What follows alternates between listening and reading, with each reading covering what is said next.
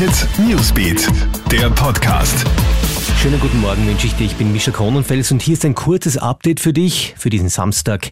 Du wirst es gehört haben, seit Mitternacht sind neue Corona-Regeln in Kraft. Unter anderem müssen Wiener Lokale ihre Gäste registrieren und die Lokale in Vorarlberg, Salzburg und Tirol werden ihre Sperrstunde auf 22 Uhr vorverlegen.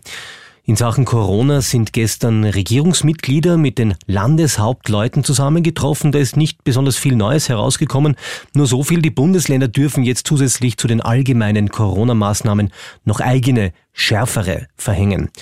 Und unsere deutschen Nachbarn haben gestern Abend auch Tirol auf die rote Liste gesetzt.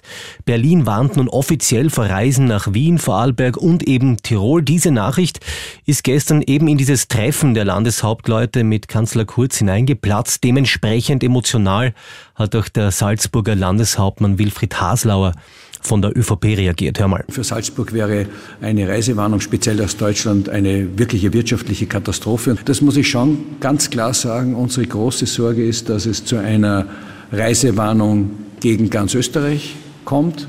Und daher ist es mir ehrlich gesagt auch nicht ganz egal, wie es in anderen Bundesländern zugeht. Und dieses Treffen heute, das war heute ein, ein sehr in der Sache sehr abstimmender Termin. Wir bleiben noch kurz bei den westlichen Bundesländern. Dort hat es gestern teils stark geschneit, auch in der Nacht noch.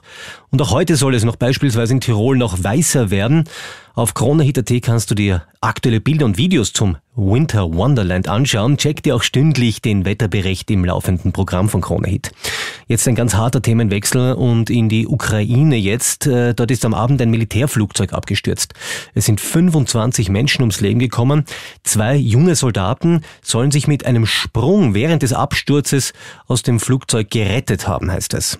Nochmal ganz kurz zurück zum Thema Corona. Die Tageszeitung heute hat heute berichtet, dass das private Eisenbahnunternehmen Westbahn rund 100 der 300 Mitarbeiter kündigen will, wenn der Staat nicht Geld zuschießt. Der Vorstandschef soll sich in einem sehr emotionalen E-Mail an alle Mitarbeiter gewandt haben, berichtet die Tageszeitung heute. Und falls du rauchst, dürfte das wahrscheinlich auch wichtig für dich sein. Rauchen wird nämlich teurer. Ab 1. Oktober steigt der Preis pro Packerl genau um 20 Cent an. Grund ist die wegen der Corona-Krise um ein halbes Jahr verschobene Erhöhung der Tabaksteuer. Noch eine super gute Meldung aus Tasmanien. Dort sind ja rund 500 Wale gestrandet. Nachdem ca. 350 bereits verendet sind, hat uns jetzt vor kurzem die Nachricht erreicht, dass Helfer 108 Wale gerettet haben und in tiefere Gewässer ziehen konnten. Ja, das war ein kurzer Überblick über die aktuellen Themen. Am Abend gibt's dann das nächste Update für dich. Bis dann. Krone Hit Newsbeat, der Podcast.